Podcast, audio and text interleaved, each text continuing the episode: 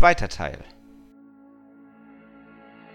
Herzlich willkommen zum ERP-Podcast, dem Podcast für alle, die sich aktiv mit dem Einsatz und der Gestaltung von Unternehmenssoftware und den daraus entstehenden Veränderungen und Potenzialen in Unternehmen auseinandersetzen wollen.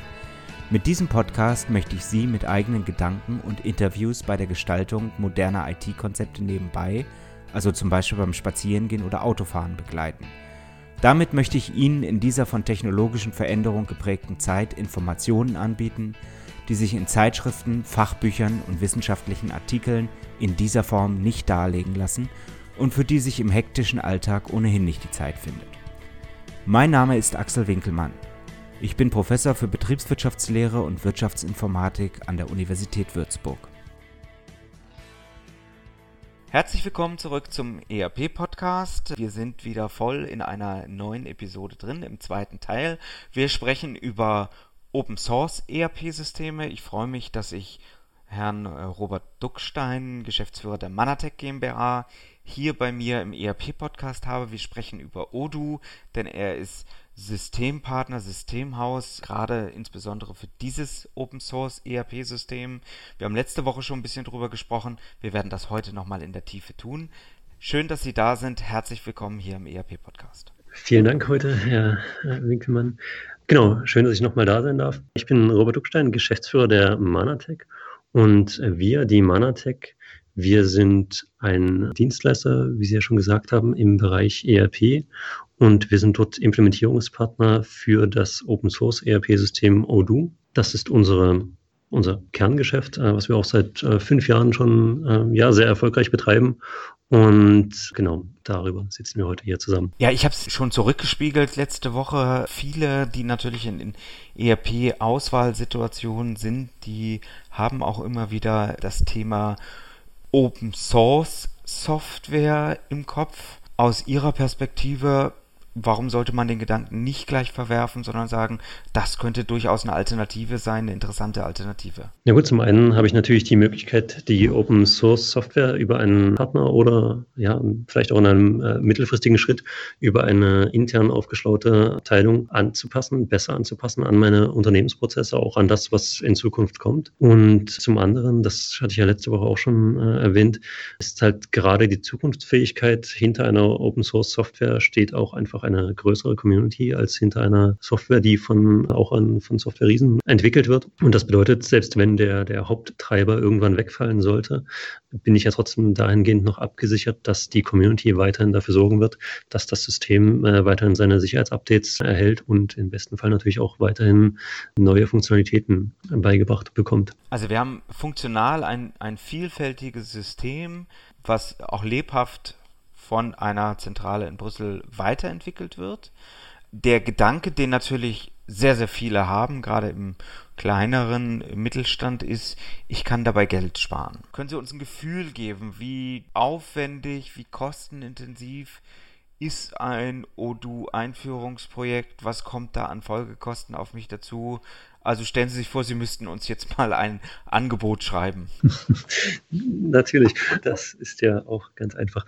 Es ist wirklich schwer, da eine pauschale Aussage zu treffen. Dadurch, dass das Odoo-System äh, modular aufgebaut ist und ja im Standard halt äh, sehr viele Prozesse mitbringt, hängt es natürlich dann bei den, bei den Kunden, bei den Interessenten immer genau davon ab, zum einen, auf welche Prozesse will man sich fokussieren, geht es beispielsweise nur darum, die internen Mitarbeiter und das CRM abzubilden und vielleicht eine Rechnung rauszuschicken, dann äh, brauche ich natürlich schon mal viel weniger Module, wenn ich aus Gründen für den Rest gar keinen Bedarf habe. Oder will ich wirklich meine, meine Lagerverwaltung mit abbilden, möchte, möchte Lagerroboter, die auch aus Odoo erfahren, wo denn an welchem Stellplatz mein, mein Produkt XY steht. Und möchte ich auch die Produktion mit abbilden, so dass wirklich die Maschine direkt mit dem Odoo-System äh, kommuniziert und sagt, hier mit Fertigungsauftrag ABC bin ich gerade fertig geworden und will jetzt mit dem nächsten beginnen. Bitte ja, suche mir jemanden, der mir die Ware bringt. Das heißt, da gibt es einfach so unterschiedliche Integrationstiefen, die man haben kann. Deswegen wird es äh, da schwierig, ein pauschales Angebot zu machen.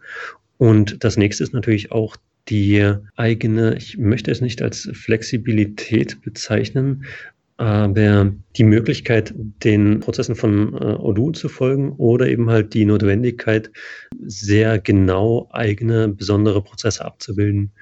weil äh, ja, im besten Fall ist Odoo an sich, wir suchen die passenden Apps mit ihnen aus, wir konfigurieren das äh, System vor und dann gibt es die Workshops zu den, zu den einzelnen Themen mit äh, Beispielprozessen aus Ihrem Haus. Also das heißt, die Workshops bei uns sind auch äh, wirklich nicht so, dass wir, was weiß ich, irgendwo mal äh, etwas aufgezeichnet haben und Ihnen das äh, vorspielen, sondern da, ja, da nutzen wir auch schon die Nähe zum Kunden, dass wir auch tatsächliche Geschäftsvorfälle nutzen und mit dem Kunden durch in dem neuen System diese tatsächlichen Fälle durchgehen.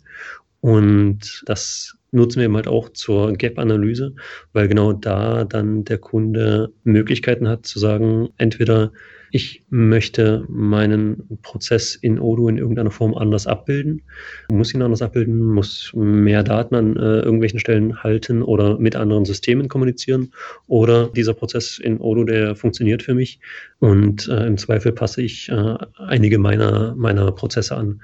Und ja, das macht es ja mal gerade auch schwierig zu sagen, was sind die äh, Kostenpunkte von einer ERP-Implementierung mit Odoo. Verstehe ich. Jetzt muss ich doch nochmal nachbohren sozusagen. Ich versuche jetzt mal ein Unternehmen mir zu backen. Ein bisschen Produktion, typische Dienstleistungsprozesse. Was nehmen wir mal? 50 Mitarbeiter bummelig, davon 20 im produzierenden Bereich, die haben also gar nicht groß den Zugriff auf das System, vielleicht mal ein Kiosk-Terminal oder ähnliches. Also wir haben bummelig 30 User plus ein bisschen was. Und aus der Vergangenheit sind wir eigentlich keine Techies, sind wir nicht so IT-affin. Wenn Sie sowas jetzt haben, aus der Hüfte geschossen, wie, wie teuer ist ist so ein Projekt? Reden wir über eine vierstellige, eine fünfstellige, eine sechsstellige oder sogar eine siebenstellige Projektzahl? Genau, bei der beschriebenen Projekt Größe oder Kundengröße, ja, sind wir auf jeden Fall bei fünf bis sechsstellig. Es ist natürlich auch noch eine Frage, stimmt, die habe ich äh, im Vorfeld äh, nicht gesehen. Wann bin ich denn mit meiner ERP-Implementierung fertig? Also diese Modularität gibt natürlich auch die Möglichkeit und das ist auch eine gern, äh, gern angewendete Herangehensweise, dass man iterativ vorgeht, wo es natürlich auch die, die eigenen Prozesse und die, ja, die, die aktuellen Systeme zulassen. Also bedeutet, dass ich in Odoo zu Beginn äh, Kernprozesse abbilde und dann sukzessive weitere Prozesse hinzufüge in das äh, Odoo-System. Das funktioniert natürlich genau da am besten, wo wir kein altes ERP-System ablösen, sondern wo wir bestenfalls eine verschiedene Sammelsurium an, an Systemen ablösen oder wenn wir wirklich noch im äh, Startup-Bereich sind, da haben wir auch einen Kunden, den wir, glaube ich, auch schon seit vier Jahren betreuen. Das ist auch eine, eine Unternehmung, die, glaube ich, auch aus einer Fraunhofer-Ausgründung kommt. Und äh, ja, da, da wurde eben als Anfang nur das äh, CRM eingeführt und die Zeiterfassung. Und jetzt gerade äh, sind wir dabei, auch die Produktion mit zu überführen. Und dann wächst das System natürlich. Und genauso werden wir natürlich auch in der Zukunft weiter mit diesem Kunden zusammenarbeiten. Also das ist uns auch wichtig, die langfristigen Kundenbeziehungen. Und äh, ja, dieses nennen wir es Passwort, ähm, das gemeinsame Wachsen, aber es entspricht dahingehend auch wirklich der Tatsache, dass wir auch selber als äh, Startup früh gestartet sind und andere Startups betreut haben und ja auch dort die Entwicklungen der, der Partner, der Kunden sehen und unsere eigene Entwicklung, die, ja, das ist halt auch sehr schön, dahingehend zurückzublicken. Aber was ich damit natürlich sagen will, ist der ERP-Implementierung, der Digitalisierung ein Ende zu prognostizieren und zu sagen, ich bin jetzt fertig, ich habe jetzt alle meine Prozesse digitalisiert. Das ist, glaube ich, nicht mal die, die Frage von, äh, von Open Source oder von, von der Lösung, die ich ein, anwende, aber das ist dann halt wirklich die, die Frage, wo ich äh, Schluss machen möchte. Wenn ich jetzt ein Projekt mache, Sie haben keine Zahl genannt, aber zumindest die Anzahl an Stellen genannt. Wo fließt das Geld hin? Ist das Geld Lizenzgebühr oder ist das die Lizenzgebühr eigentlich zu vernachlässigen und das Geld ist wie in jedem ERP-Projekt eigentlich investiert in externe Consulting, Manntage, in externe Beratung? Die Lizenzgebühr ist natürlich schon mal abhängig im Vorfeld, ob wir die Enterprise-Variante von Odoo verwenden oder die Community-Variante. Also ich glaube, bei unseren Kunden circa ja, 60, 70 Prozent äh, sind bei der Enterprise-Variante. Das heißt, da entfällt ein äh, gewisser Anteil auf die, auf die Lizenz für Odoo, äh, damit auch das System weiterentwickelt wird, damit die Migration zu den neuen Versionen unterstützt wird. Und der Rest der Implementierung äh, entfällt dann oder der, der, der Kosten entfällt dann zum Großteil auf uns für die Aufnahme der Prozesse, die Anpassung des Systems, wenn notwendig, die äh, Workshops und die, ja, die Unterstützung auch in den, in den, im operativen Bereich. Soweit wie vereinbart. Und die Verteilung davon ähm, ja, ist immer dann auch wieder sehr abhängig von der Anpassung und der Größe des Unternehmens. Also ja, beispielsweise können wir mit wenigen Lizenzen an Applikationen auskommen zum Beispiel, aber äh, dafür sehr viel Zeit in Workshops stecken und äh, ja, diese werden äh, von uns äh, eins zu eins im, im äh, Zweifelsfall geleistet. Und dann ist natürlich das Geld, was beim Berater landet. Okay, das können wir nicht wegdiskutieren, das haben wir ja in jedem äh, Projekt. Aber was mich natürlich besonders interessiert oder wo ich in der Vergangenheit auch immer mal wieder einen Hemmschuh in der Open Source Szene gesehen habe, ist die Weiterentwicklung. Um einen, einen Vergleich zu geben, wenn ich mir die großen Softwarehäuser anschaue, dann steckt da natürlich Geld en masse, was auch durchaus investiert wird in Prozesse oder in Funktionalitäten, die der Kunde gar nicht wahrnimmt. Also zum Beispiel Stichwort Compliance, Stichwort Datenschutz oder ähnliches oder, oder bei Microsoft jetzt sehr, sehr stark auch der Bereich künstliche Intelligenz, wo natürlich im Hintergrund erstmal viel Aufbauarbeit geleistet wird in Methoden, in Algorithmen, bevor der Kunde überhaupt irgendetwas sieht. Inwieweit ist das überhaupt möglich, wenn mein Geschäftsmodell, also nicht Ihres, sondern das von Odoo, auf Open Source basiert und inwieweit funktioniert so eine Open Source Community mit den vielen Mitarbeitern natürlich, die zentral auch für Odoo arbeiten, in dieser Weiterentwicklung ähnlich wie bei der kommerziellen Software. Das ist ja schon fast eine, eine Glaubensfrage zwischen Open Source und äh, proprietären Softwareprojekten. Und ja, auch das ist jetzt, glaube ich, sehr gefährliches Halbwissen. Ich meinte, dass auch von Microsoft oder einem anderen äh, der größeren Anbieter, die auch die, die KI-Grundanwendung äh, in Open Source erfolgt. Aber ja, wie gesagt, sehr, sehr gefährliches Halbwissen. Die Triebkraft hinter der Community für ein äh, Open Source ERP-System liegt natürlich in den Anwendern des Systems. Äh, das heißt, wir haben da jetzt keine zentrale Steuerung oder nur bedingt eine zentrale Steuerung aus dem, äh, aus dem Hause Odoo SE. Aber ähm, das hat natürlich auch gerade den Vorteil, dass die Triebkraft in der Community und äh, auch in den Anwendern liegt. Also das heißt, dort werden dann wirklich auch die Applikationen entwickelt, die ja, die bei dem bei dem Anwender äh, die Bedarfe lösen, die die Schwierigkeiten lösen oder eben halt die gewünschte Funktionalität herstellen. Also ich will jetzt nicht äh, behaupten, dass ein, ein proprietäres System da nicht auch in die äh, gleichen Richtungen, gute Richtungen, in valide Richtungen entwickelt, aber innerhalb einer Community wird natürlich ist natürlich die Nähe des Kunden zu dem Softwarehersteller oder zum Teil der der Softwarehersteller, nämlich zum Partner, der ja auch Teil der Community ist, ja, die ist ja viel näher. Wir sind äh, unterstelltermaßen näher dran an dem Anwender des Odoo-Systems, als es äh, meinetwegen ein, ja, ein proprietärer Softwarehersteller ist, der seine Partner hat, die äh, das System dann bei dem, bei dem Kunden anbinden. Und teilweise geht ja, wandert ja äh, unsere Entwicklung dann auch mindestens in den App Store und äh, von daher natürlich dann auch in die, also der App Store, das ist so eine zentrale Plattform für, äh, für Odoo, wo Applikationen auch von, nicht nur von Odoo selbst, sondern auch von anderen Entwicklern mit angeboten werden. Und dort können sozusagen Lösungen, die von einem anderen Odoo-Partner schon mal gebaut wurden, äh, die können dann für unsere, für unsere Kunden mit äh, eingesetzt werden, so dass wir da nicht zwingend das Rad neu erfinden müssen. Und von daher haben, hat Odoo an sich nicht die eine große Triebkraft, die in vorgegebene Richtungen geht, sondern Odoo hat mehrere Triebkräfte, die ja zum Teil in unterschiedliche Richtungen gehen. Äh, die Frage ist natürlich, ob der Gesamtvektor dann nicht äh, vielleicht doch sogar größer ist. Jetzt haben Sie uns gegenüber einen Vorteil, nämlich nämlich sie arbeiten äh, jeden Tag mit dem System, sie arbeiten auch sehr tief sicherlich in dem System. Die Architektur von Odoo ist jetzt um die 15 Jahre alt. Ich greife die Frage von eben nochmal auf, weil auch das gehört natürlich dazu. Wie weit wird hier Architekturpflege betrieben? Wie weit entwickelt sich das System unabhängig von einzelner Funktionalität für den Einkauf, für den Verkauf etc tatsächlich weiter? Also dadurch, dass der äh, CEO von Odoo selber aus der technischen Richtung kommt, also das heißt, er hat die ersten Versionen äh, wirklich selbst programmiert. Da gibt es schon mal einen großen technischen Drive aus der Geschäftsführung heraus.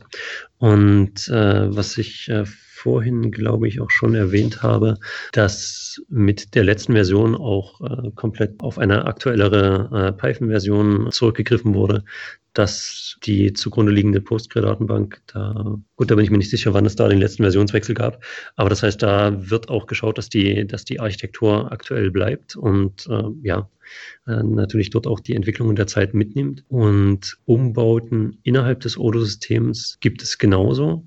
Also ja, ich glaube, das, das wäre jetzt auch technisch, würde das jetzt zu tief gehen, aber da gibt es natürlich dann auch Datenmodelle, die sich über die Versionen hinweg entwickeln. Das heißt, dass da irgendwo mal die, die Verknüpfungen enger sind und die Verknüpfungen äh, später dann etwas lockerer werden, weil eventuell noch andere Datenmodelle dazwischen äh, gehören oder neue Anforderungen da sind. Also da wird nicht nur ähm, Blindfunktionalität erweitert, sondern auch die äh, bestehende Funktionalität, die reift mit dem gesamten System. Wenn Sie sich was wünschen dürften, also ich wäre jetzt Ihre gute Fee oder Odoo wäre Ihre gute Fee. Was würden Sie sich von dem System wünschen? Das ist eine gemeine Frage, ich weiß. Aber man hat ja immer so bestimmte Bereiche, wo man als Systemhaus oder auch als Anwender sagt, Mensch, da wäre doch mal was, wo man jetzt eigentlich mal ansetzen müsste. Ja, da gibt es tatsächlich einen Bereich, eine, eine Schwierigkeit, die äh, Odoo doch gerne mal hat. Odoo ist mehrsprachig, ja, logischerweise. Also das heißt, ich glaube aktuell in 57 Sprachen übersetzt. Und mit der Geschwindigkeit der Entwicklung vom Hauptsystem, da kommen manchmal die Übersetzer und auch die Community nicht mit hinterher. Also wir sind da inzwischen auch Teil der, der Übersetzungscommunity. Das heißt, wir äh, unterstützen da auch die deutsche Lokalisierung ja in einer besseren, vollständigeren Übersetzung mit anbieten zu können können. Und ja, dort gibt es manchmal Herausforderungen für, ja, für uns als Berater, dass wir dem Kunden gegenüber ja diese nicht hundertprozentige Qualität der Übersetzungen äh, in der Anwendungsansicht ja, erklären müssen. Und das wäre dann sozusagen mein, mein Wunsch, dass die Lokalisierung, die Übersetzung mit jeder Version gleich einwandfrei daherkommt. Ja, jetzt frage ich Sie nochmal als Insider, äh, vielleicht auch abschließend zum Themenkomplex Odoo. Natürlich kann ich mich informieren über odoo.com. Ich kann mich auch informieren sicherlich über Ihre Webseite, Manatech. Aber gibt es darüber hinaus Hidden Secrets, Hidden Information Portale, Foren, die Sie unseren Zuhörern empfehlen würden, wo man ein bisschen intensiver in die Welt von Odoo, in die Welt von Open Source ERP eintauchen kann? Ich glaube, da muss ich Sie wirklich enttäuschen. Odo selbst zeigt auf der oder ja informiert auf der auf der eigenen Webseite sehr gut über das System. Es gibt dort auch freie Demosysteme unter demo.odo.com, wo man sich auch wirklich direkt mal ein System anschauen kann und damit äh, ja herumspielen kann, soweit man das möchte. Ansonsten haben wir natürlich auch einen, einen fantastischen Blog, der auch regelmäßig über neue Entwicklungen äh, von Odo berichtet oder auch Implementierungen, Anpassungen, die äh, wir oder andere Partner vorgenommen haben. Und ja, ansonsten ist Odo wirklich sehr offen, was das anbelangt. Also äh, ja, versteckte Gremien gibt es da nicht. Auch wir als Partnernetzwerk haben keine äh, geheimen Treffen, wo wir die neuesten Geheimnisse erfahren, sondern das, ja, da, da ist Odo sehr offen in der Kommunikation. Also was wir erhalten, ist natürlich eine als Partner einen kleinen Ausblick darauf vor dem äh, neuen Release, also sprich das, was jetzt äh, im Oktober wieder ansteht, was der Plan bei Odo ist und äh, auch über unsere Manager bei Odo, äh, mit denen wir sprechen, da können wir natürlich auch einiges an, an Informationen abholen, was die geplanten Weiterentwicklungen anbelangt. Aber auch da, Odo wird auch agil weiterentwickelt. Also das bedeutet, da gibt es jetzt keine, keine geheime Roadmap, die bis 2030 den Weg vorgibt, sondern der wird auch mit äh, jedem Release wieder, äh, wieder etwas durch den äh, Markt gezogen. Und äh, dann werden die Fokusse genau dahin gelegt, wo sie notwendig sind. Okay, dann schieben wir den Fokus noch einmal ein bisschen zum Abschluss von Odoo wieder auf Sie. Also ich fand es sehr, sehr interessant, auch über Open Source ERP zu sprechen. Ich könnte mir auch vorstellen, dass das für den einen oder anderen durchaus eine Alternative sein kann. Ist dieses, diese Faszination Open Source für Sie das Ausschlaggebende gewesen, in diese Richtung der IT zu gehen? Kurzum, warum sind Sie beruflich das geworden, was Sie heute letztendlich sind? Okay, eine Verkettung von Umständen. Also, dass der Open Source Charakter, äh, dass mich das anspricht, das ist natürlich, ja, hatte ich äh, letzte Woche auch schon erzählt. Das äh, war schon zu Studienzeiten, damals allerdings Open Source BI Systeme, waren das interessante Werkzeug für mich. Open Source dahingehend, dass man als Student einfacher die Systeme ausprobieren kann und auch selber manipulieren kann, auch selber schnelle Weiterentwicklungen äh, durchführen kann. Und als ich zur Manatech gekommen bin, äh, war dort Odoo, äh, Open Source Odoo schon die Hauptbusinessline. Also das heißt, an dieser Entscheidung habe ich nicht, ja, da habe ich nichts beigetragen sozusagen. Auch ich hatte zu Beginn bei der ähm, bei der Manatech musste ich mich natürlich genauso auch an äh, dieses System erst gewöhnen, aber man lernt halt sehr schnell die Vorteile kennen. Also aktuell ist äh, wirklich so, dadurch, dass das System Open Source ist, dadurch, dass unsere Kunden in verschiedensten Branchen sind, äh, können wir als äh, doch verhältnismäßig kleine Firma mit 15 äh, Mitarbeitern sehr spannende eigene Produkte kreieren. Also das hatte ich, glaube ich, auch schon erwähnt. Ja, das Beispiel Zeiterfassung über, über einen, über einen RFID-Chip, das, äh, einen NFC-Chip, Karte. Das ist zwar ja einerseits ein alter Hut, aber verbunden mit einem ERP-System, in dem ich natürlich auch noch ganz andere Prozesse abbilde, ist das natürlich auch gleich ein Tor, ein Baustein, um ja ganz andere Digitalisierung vorzunehmen, weil ich dann ja, nicht unbedingt nur die Mitarbeiterzeit erfassen muss, sondern ich kann ja auch ganz andere Prozesse damit auslösen äh, innerhalb von äh, dem ERP-System. Also ich kann zum Beispiel die Produktion starten, indem ich, äh, indem ich als Produktionsleiter eine, äh, eine Karte an einem Terminal halte. Ich kann meine, meine Warenbewegungen darüber ganz anders abbilden. Ich brauche keine Laufkarte mehr. Und dieser, das ist dann, glaube ich, wirklich dieser Vorteil von dem Open Source, den wir dahingehend nutzen können, dass wir sozusagen innerhalb dieses Frameworks einfach viel mehr mit, äh, mit der Entwicklerzeit, die wir zur Verfügung haben, erreichen können, als würden wir alles äh, vom Grund auf neu, äh, neu aufbauen und selbst entwickeln. Jetzt haben Sie einen ganz interessanten Punkt noch berührt, sozusagen. Sie kommen jetzt zu einem Unternehmen hin. Das Unternehmen ist in, in seiner Welt, in seiner Branche, in seiner Domäne gefangen, in seinem Geschäftsmodell. Kurzum, häufig ist es ja so, dass man als ERP-Berater eigentlich nicht nur die Einführung eines neuen Systems begleitet, sondern eigentlich das Hinübertragen des Unternehmens in die digitale, in die neue Welt sozusagen anstößt und, und viele, viele, viele Impulse mit hineingibt. Ist das in Ihrem Falle auch so? Und wenn ja, können Sie vielleicht auch unseren Zuhörern ja einfach etwas für die Synapsen mitgeben, sage ich mal, vielleicht eine Buchempfehlung oder ähnliches, die auch ein bisschen dabei hilft, lebenslang weiterzulernen, auch gerade wenn es darum geht, das eigene Unternehmen in die Zukunft zu treiben. Also die, die erste Frage kann ich ganz klar mit Ja beantworten. Also äh, natürlich, das gehört bei der Digitalisierung der, der Prozesse dazu, dass wir oder bei der Abbildung der Prozesse in einem ERP-System äh, häufig sind es auch Prozesse, die vorher über, über Papier erfolgten und die jetzt digitalisiert werden und dann natürlich auch mit den nennen wir es, ja, den, den Eigenarten, den Arbeitsweisen von Odoo, dann eröffnen sich auch ganz andere Möglichkeiten. Und bezogen auf die Digitalisierung innerhalb des, äh, des Unternehmens und der Unterstützung des äh, Hinübertragens, da hilft dann natürlich auch die äh, agile Herangehensweise. Äh, das hatte ich, äh, äh, glaube ich, auch schon erwähnt, dass wir sagen, wir, wir beginnen, die ersten Prozesse zu digitalisieren und zeigen immer in Ansätzen, was zeigen immer, was in Odo auch noch möglich ist. Und häufig ist es dann wirklich der äh, vom Kunden der weitere Wunsch kommend, äh, auch die nächsten Prozesse, die nächsten Prozesse noch zu äh, digitalisieren, weil ja die Möglichkeit mit dem Odo-System auf einmal gegeben ist. Und zum Thema Buchempfehlung kann ich natürlich äh, in erster Linie nicht äh, ganz uneigennützig das Buch Digitalisierung im Controlling von Herrn Professor Ulrich Egele von der HLSLU Luzern empfehlen, wo ich den, äh, die Ehre hatte, auch äh, einen äh, Gastbeitrag zum Thema der, äh, einer BI-Implementierung schreiben zu können. Und ansonsten muss ich zugeben, eine Buchempfehlung kann ich gerade nicht geben. es wäre dann eher äh, Podcast-Empfehlungen, aber auch nicht explizit auf die Digitalisierung bezogen, sondern äh, eher auf das äh, lebenslange Lernen. Und da ja, bin ich aktuell oder auch schon relativ lange, neben natürlich Ihrem Podcast, ein sehr großer Freund von dem Podcast Methodisch Inkorrekt, weil das doch immer wieder hilft, um mal in komplett andere Themengebiete reinzuhören und über die ähm, Abstraktion eventuell auch was für seinen eigenen Bereich zu lernen. Was Sie erwähnen hier im Podcast, packen wir natürlich in die Show Notes. Einfach mal draufklicken in Ihrer Podcast-App und dann haben Sie alle Informationen sozusagen auf den Fingertipp, sprich alle Verlinkungen etc. pp. Wie immer, sämtliche Folgen sind natürlich auch auf unserer Webseite thematisch geordnet www.erp-podcast.de. Also bei uns kommt nichts weg.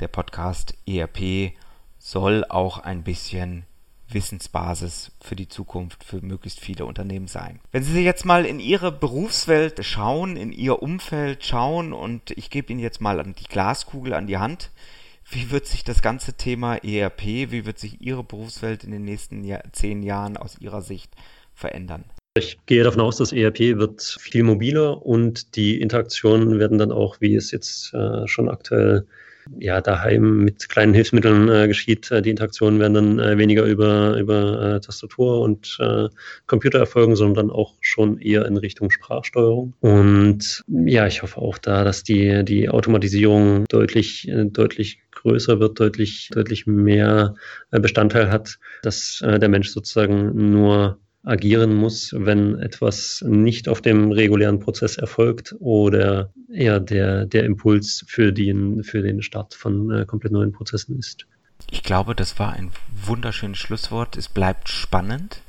Es wird sich auch weiterhin verändern. Ich glaube, der Weg, kleinere funktionale Einheiten zu kapseln, wie es auch letztendlich das Udo-Ökosystem beschritten hat, kann ein sehr, sehr sinnvoller sein. Wie immer, ich danke Ihnen, Herr Duckstein, ganz, ganz herzlich für Ihre Zeit, für Ihre Gedanken auch zu diesem Thema Open Source ERP. Und natürlich, wie immer, mein Studiogast hat die letzten Worte. Ich bin an dieser Stelle raus. Danke sehr herzlich, wünsche eine schöne Restwoche und die letzten Worte sind Ihre. Auch von meiner Seite vielen Dank äh, an Sie, Herr Winkelmann, und natürlich auch an Sie, äh, die Zuhörer. Was ich gerne klar als Empfehlung mitgeben möchte, ist ja Open Source äh, hin oder her. Das, äh, wie gesagt, es hat seine Vorteile. Äh, wir haben die Vorteile in jedem Fall erkannt. Äh, sie funktionieren auch für uns und unsere Kunden. Aber das kann man am Ende auch, ja, proprietär hat an, an anderen Stellen natürlich auch genauso seine, seine Daseinsberechtigung und auch seine, seine Vorteile. Was ich allerdings für wichtiger erachte, ist die Agilität. Also das ist einfach ein Thema, das betrifft uns auch häufig oder das äh, ja schwingt uns häufig entgegen, dass bei der ERP-Implementierung der Wunsch ist, dass man ja ein großes Projekt aufzimmert, das natürlich auch mit dem Anspruch an Sicherheit und ähnliches äh, zu tun. Aber äh, gerade in der heutigen Welt, in der, in der Zeit, in der sich die auch die eigenen Geschäftsprozesse wandeln, die ja die Entwicklung der Technologie voranschreitet, schnell voranschreitet, da halte ich Agilität einfach für besonders wichtig. Und deswegen finde ich es wichtiger zu sagen, ich beginne lieber mit einem Prototypen, lieber mit einem äh, Experiment auf kleinerer Ebene und wachse dann äh, organisch in meine Firma hinein, in mein Unternehmen, in den, in den Geschäftsprozess, als wenn ich ja mir von vornherein äh, mit dem Ist-Stand mein ERP für in vier Jahren plane weil, äh, ja, ich glaube, das äh, zeigt äh, nicht zuletzt die, die aktuelle Krisensituation oder eben halt die aktuelle Situation, die anders ist, als wie sie es vor einem Jahr war, dass sich auch in, in zwei, drei, vier Jahren auch ihr Geschäftsfeld geändert haben kann und auch die Anforderungen an ihre Prozesse und an ERP sich bis dahin gewandelt haben können. Und äh, gerade da ist dann natürlich wichtig, wenn man äh, ja mit einem agilen ERP, mit einem agilen ERP-Implementierungspartner unterwegs ist und dann auch auf die zukünftigen Herausforderungen entsprechend reagieren kann.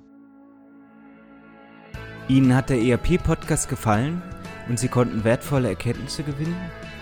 Dann würde ich mich über eine Bewertung auf iTunes freuen, damit auch andere von diesem Podcast erfahren können. Eine Anleitung für die Bewertung finden Sie auf www.erp-podcast.de. Dort finden Sie auch weitere Hinweise, Links und Aktualisierungen zu dieser Folge. Das war der ERP-Podcast für alle, die sich aktiv mit dem Einsatz und der Gestaltung von Unternehmenssoftware und den daraus entstehenden Veränderungen und Potenzialen in Unternehmen losgelöst von Fachzeitschriften, Büchern und wissenschaftlichen Veröffentlichungen, zum Beispiel beim Spazierengehen oder Autofahren, auseinandersetzen wollen. Mein Name ist Axel Winkelmann. Ich bin Professor für Betriebswirtschaftslehre und Wirtschaftsinformatik an der Universität Würzburg.